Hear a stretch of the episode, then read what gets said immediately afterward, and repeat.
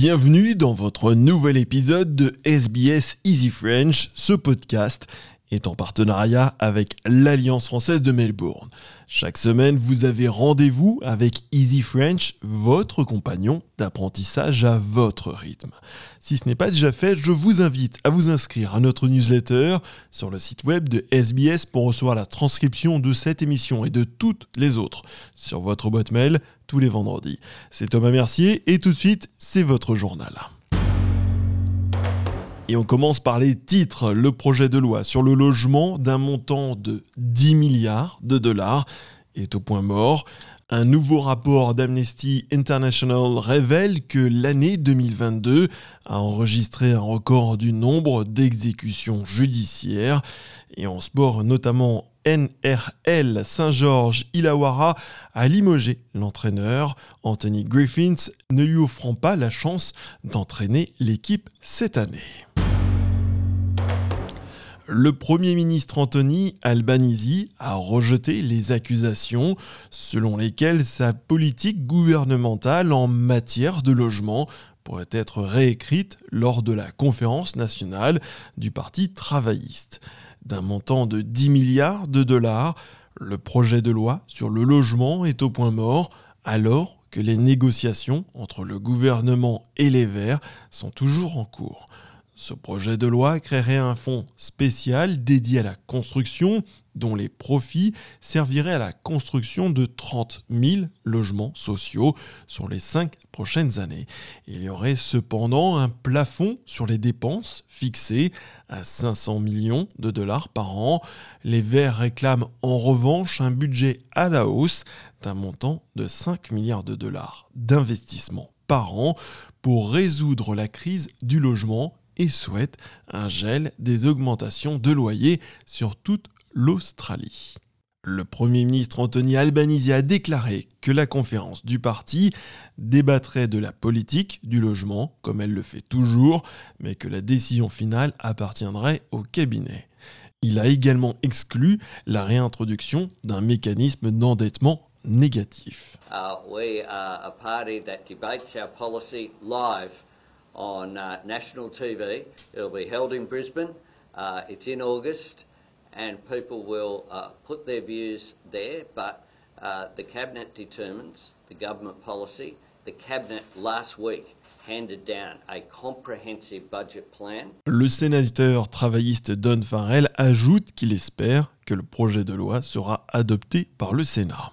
Look, I'm still confident that uh, with a bit of common sense, uh, we can get uh, the Greens and perhaps even the, uh, the coalition on board to, uh, to resolve this, uh, this issue. Um, housing is a really, really difficult issue uh, right now. The Labor Party has got a plan for assisting with that. Um, we took that plan to the last election.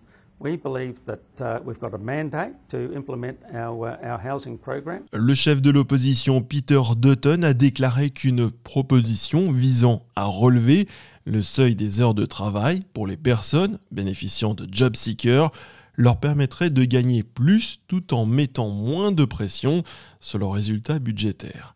La coalition a appelé une augmentation de 5 à 10 du nombre d'heures travaillées par les bénéficiaires de cette aide avant que leurs prestations de paiement ne soient affectées.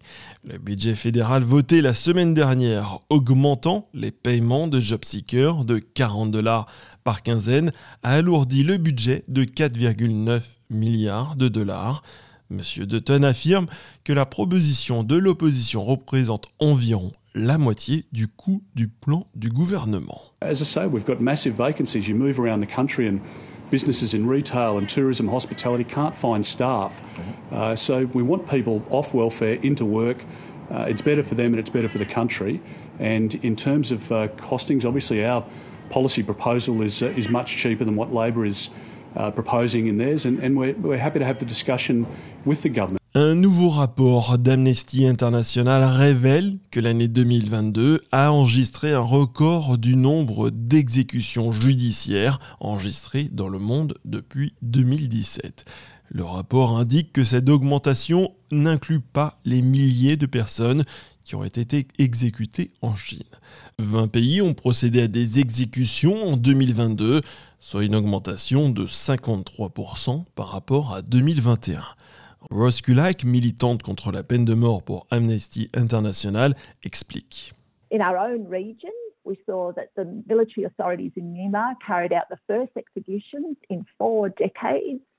And also in Singapore and Afghanistan, we saw the resumption of executions. These are all incredibly tragic, tragic um, events that people are living through, loved ones and families. If we go and look a little bit more globally, there was 81 people executed in a single day in Saudi Arabia. And we know that in total 20 countries have carried out executions. Et on passe tout de suite en sport et notamment NRL Saint-Georges Illawarra limogé l'entraîneur-chef Anthony Griffiths, ne lui offrant pas la chance d'entraîner l'équipe cette année.